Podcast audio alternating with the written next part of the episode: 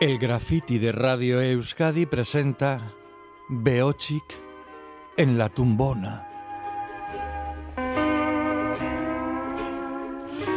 Vida personal de los compositores de las canciones del verano. Les conocemos por sus canciones, ahora les conoceremos de verdad.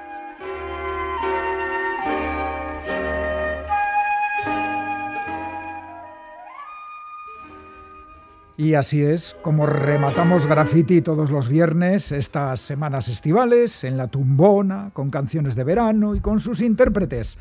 Nos lo cuentan los ilustres miembros de la orquesta Beochic, Unai Ibáñez, Arrachaldeón. Arrachaldeón, Iñaki. Y Borja Moyá, Arrachaldeón. Arrachaldeón. Qué bien estáis en la tumbona. Maravillosa. Y yo estoy intentando acomodarme. a ver, es complicado. Bueno. Tiene su técnica, ¿eh? una vez que pillas esa postura ya. Sí, ¿verdad? Sí. Oye, pareja, que hoy nos traéis a Dos dandies. Básicamente dos, dandies de la canción del verano. ¿Qué nombres se te ocurren como dos? Que digo, dos dandies de la canción del verano. A ver, yo, a ver, los tengo aquí delante, pero si yo pensara en un dandy, dirían Georgie Dan, pero bueno, lo que pasa es que ya está un poco talludito. Sí, es eso ya más sería es la de la prehistoria. De la, pero sí. bueno, ese también le he entrevistado, ¿eh? o sea que cuidado.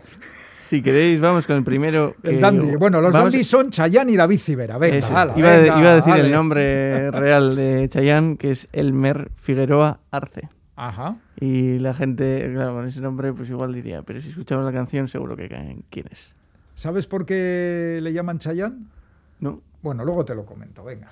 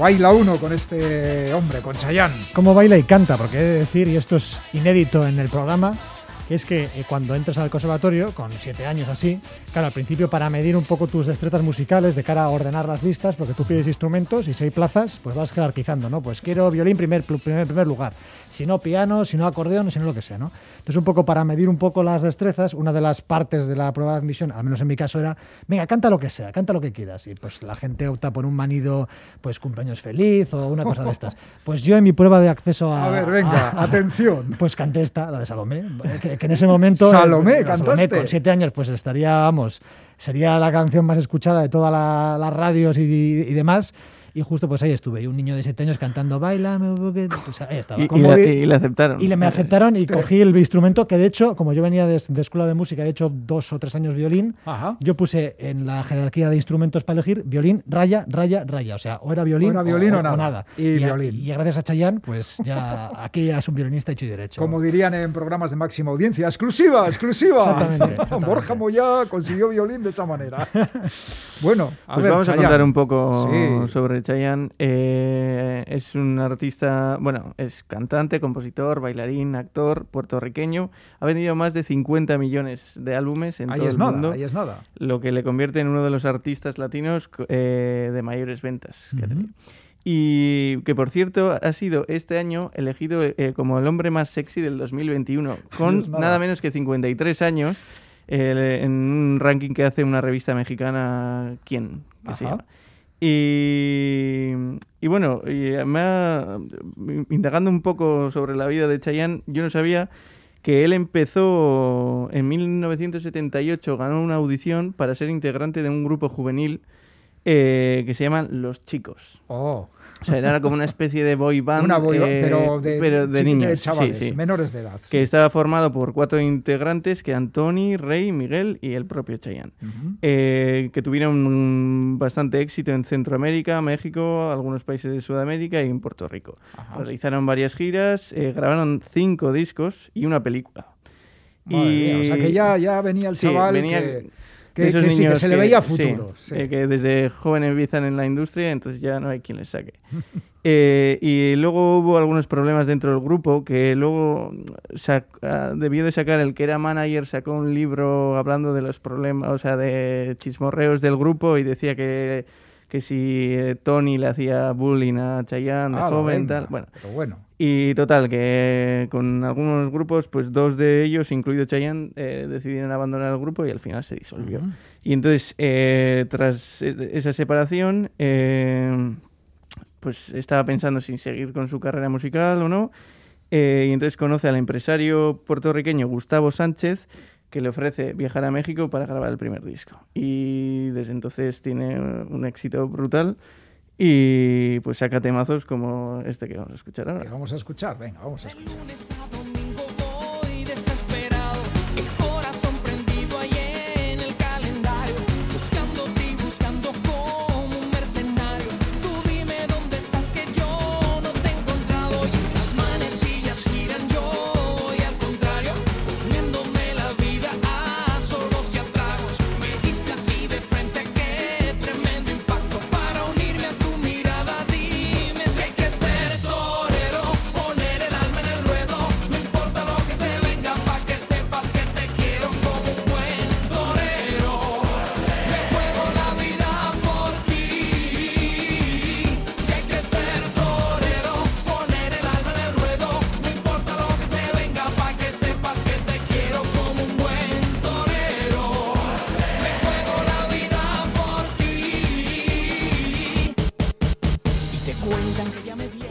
Encima de tauromaquia sí, tauromaquia no, el tema ¿eh? es eh, de estos que te enganchan pega, se se te- te, sí. pega, se te pegan con pegamento.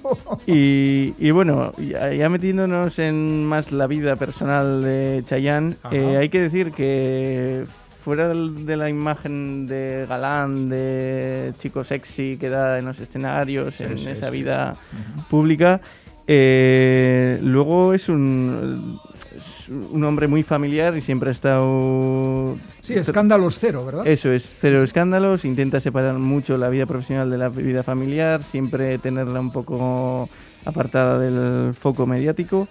Eh, lleva casado casi 30 años con su mujer Marilisa Maronese, que Ajá. fue era, o sea, fue Miss eh, fue Miss cuando se casaron en 1992. O sea, te sería la boda del año en Puerto Rico. Eso es. Y no, porque no se supo Ah. nada de, o sea, O sea, que es tan, tan, tan sencillo y tan discreto que... Eso es, fíjate, hasta que en- cinco años después tuvo al primer hijo que era Lorenzo Valentino y luego tiene otra hija que es Isadora Sofía, Oh. que los nombres telita.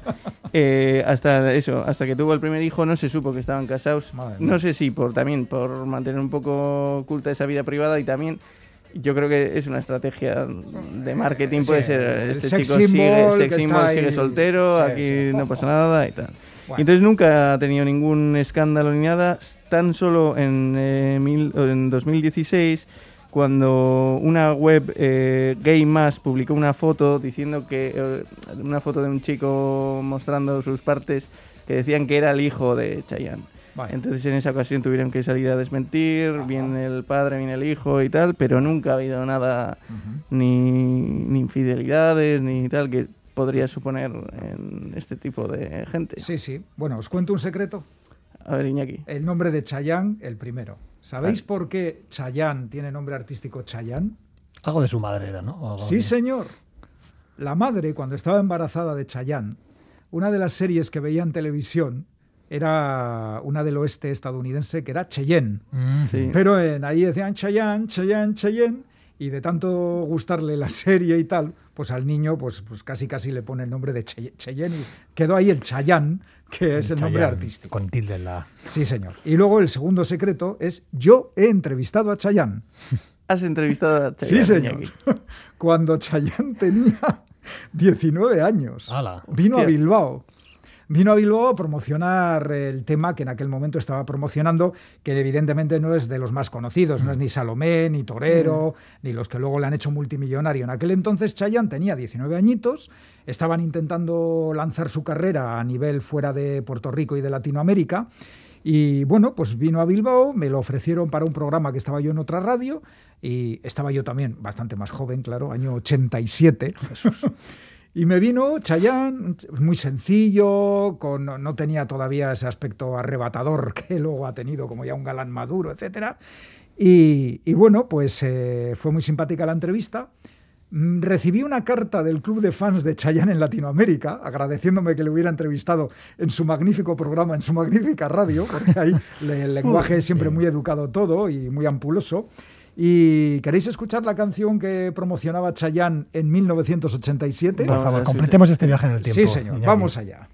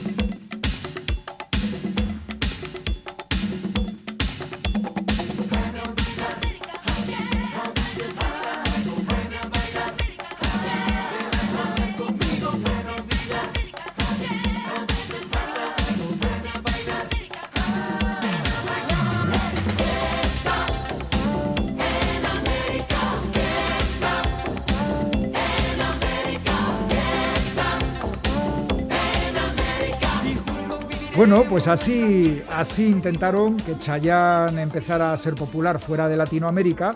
Y bien, no, es uno de sus temas más recordados, totalmente de acuerdo. Además, muy de la época, muy ochentero con esto. Sí, sí, se sí. parece Los sintetizadores. los créditos bum, finales bum, de una serie de, de producción en Miami, alguna cosa de estas. o, o de un musical. O de un musical de estos. sí, Pero sí. bueno, algo le sirvió De porque serie mira, Sí, mira, ahí estuvo. Luego Oye, mutó. fue, yo lo recuerdo como una persona muy agradable, estaba súper agradecida y ya digo, hoy en día habría puñetazos para entrevistarle y en aquel momento pues el hombre iba a donde, a donde le recibían. Exactamente. ¿Eh? Mérito, eso es mérito también, ¿eh? de Se- intuir, de intuir dónde, está la, dónde está el futuro es, estrellato. Ojo clínico.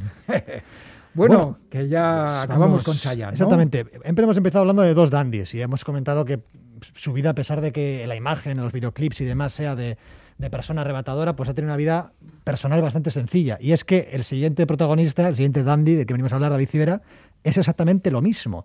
Es curiosamente otra persona que también ha sabido separar muy bien la vida personal de la vida familiar. Ajá. Es un hombre que ha estado con su novia de toda la vida, ha tenido una familia, se ha apartado de los focos y discretamente ha ido un poco compatibilizando las dos facetas. Y es que proviene de... Esto no es una región de, de Tolkien ni de ningún tipo de, de- de ciencia ficción, es de Teruel, dicen. Teruel, también que- que- que existe. también existe. También existe, Pues bien, ahí inicia con 17 años eh, su carrera musical, vamos a decir, pero no en Teruel, sino en Madrid, que es a donde se traslada cuando tenía 17 años con sus padres para eh, actuar en el programa que cuando no había mi, Tu cara me suena y ese tipo de cosas, estaba Bertín Osborne en Lluvia de Estrellas. Madre mía. Pues en este programa interpretó, eh, de alguna manera se metió en la pirámide del humo y salió convertido en Enrique Iglesias y debutó musicalmente con la canción Es una experiencia religiosa, que en este momento pues es lo que estaba, por, por así decirlo, lo que lo petaba. lo que lo petaba. Entonces, eh, en el 98 gan- eh, grabó su primer disco, Hoy como ayer, pero digamos que pasó sin pena ni gloria hasta que, y de esto cogemos un poco el fragmento de la semana pasada, que comentábamos cómo Sonia y Selena intentaron presentarse a Eurovisión en el año 2001, pero no pudieron, quedaron en noveno lugar Ajá. frente a un arrollador, David Civera, que ganó, en este, en este caso, el, el concurso de televisión eh, montado en televisión española para elegir al representante de España en el Festival de la Canción de Eurovisión y quedó en sexta posición. Y es encomiable ya que ningún otro representante de España ha podido superar en lo que llamamos de siglo XXI esa sexta posición que consiguió David Civera nada menos que con este tema que escuchamos ahora mismo.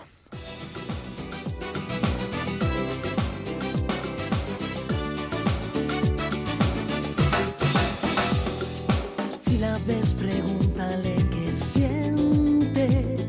Si aún le queda algo de ese amor que nos unió. Si la encuentras algo indiferente, entrala en razón y hazme este favor. Háblale, insístele, que nos han hecho daño, que todo es mentira.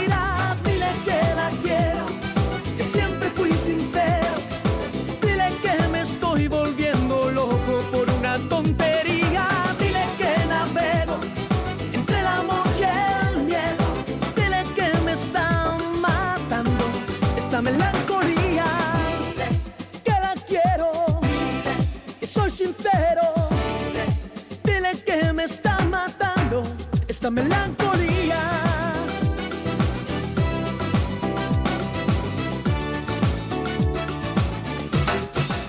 Bueno, pues dile que la quiero. Otra, otra, Dile, dile. o- otra anécdota, que ya, ya este programa la in- incorporo ya al acervo de anécdotas, y es que esta cuando en 2001, de esto que en clase de gimnasia de vez en cuando toca hacer alguna coreografía, cuando hacía, pues tocó esta canción evidentemente, y hicimos una coreografía de, este, de estas Oh, coreografías de instituto, que se, qué que se suelen vínculo- hacer. qué vínculos tenéis qué con vínculos. estos hacíamos todos los mismos pasos. Eso, los mismos pasos a, a un lado, al otro, al centro y ya está. Y el más Un dos- arrítmico. Un se 2-3, notaba. un 2-3. Exactamente. Y luego se cabreaba la que sabía bailar bien, que decía, "Es- no estáis haciendo bien lo que yo estoy diciendo, es que eh, tú estás un paso por delante, un paso adelante que también era eso. Entonces, total, que eh, comentábamos que eh, David Civera representó a España en el Festival de la Canción de Eurovisión de 2001 y es que, a diferencia de Sonia y Selena, que de, alguna manera acortaron su carrera musical en 2001, David Civera siguió poco a poco. En 2002 saca su tercer trabajo en Cuerpo y Arma, que incluía la canción Que la detengan y que llegó a vender más de 100.000 copias en España. Y sigue avanzando y en 2005 edita El Árbol Perdóname, que consigue ser disco de oro tras vender más de 50.000 copias.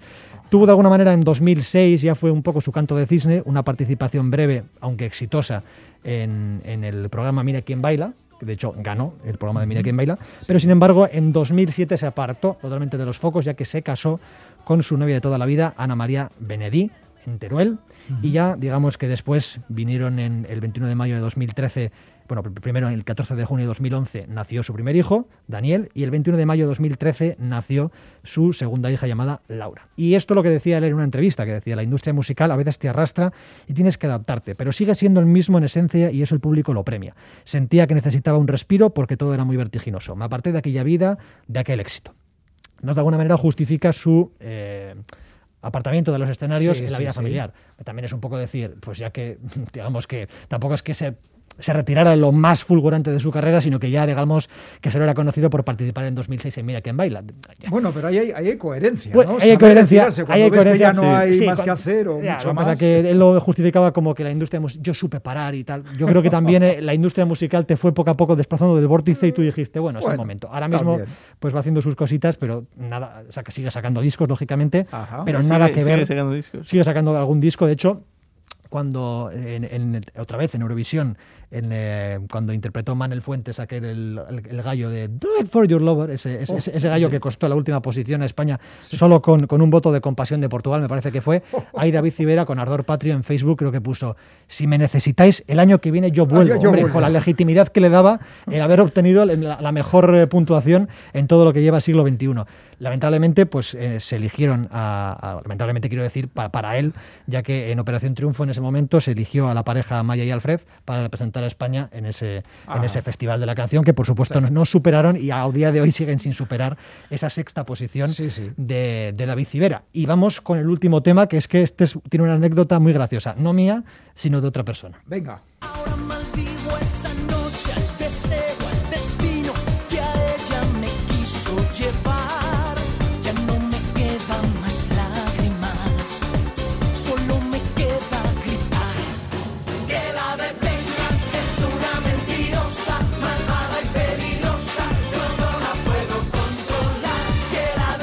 Que la detengan. Bueno, pues que la detengan. Pues con esta frase empezaba el obispo de Ciudad Real, Monseñor Antonio Algora, en una carta pastoral, una, una canción, bueno, en este caso en la homilía, decía que eh, la, la televisión era una, una- tenía una influencia perniciosa en los jóvenes. Esto lo decía con motivo del Día de la Infancia Misionera. Entonces, Ay, Dios mío. él se refería a la televisión como una especie de mentirosa, malvada y manipuladora.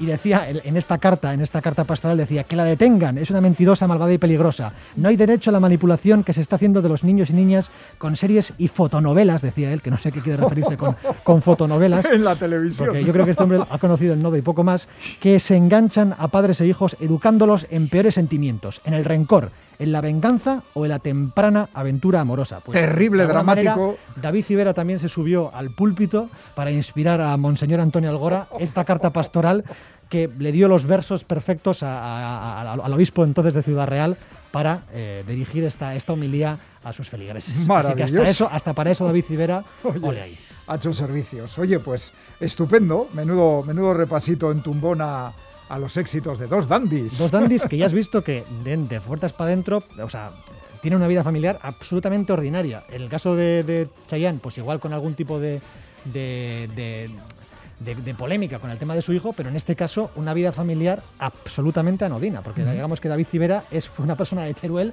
que se movió a Madrid para participar en Lluvia de Estrellas. Todos nuestros respetos a Teruel y Por, nuestro su- homenaje. hombre, por ¿eh? supuestísimo, vamos. Es que mucha gente, esto lo comenta mucho David Civera en las entrevistas, digo, si es que yo, o sea, la gente me decía, eres de Andalucía, de Granada, de- pero menos de Teruel, no- es que no te imaginas. Yo creo que en este caso el que sea de Teruel casi lo destacas como una cosa, una cosa extraordinaria, ¿verdad? Fenomenal. Pues nada, como siempre, Borja Moyá, Unai Ibáñez, Beochi, que es que ricasco. Volvéis, volvéis el próximo viernes. Exactamente. Sí.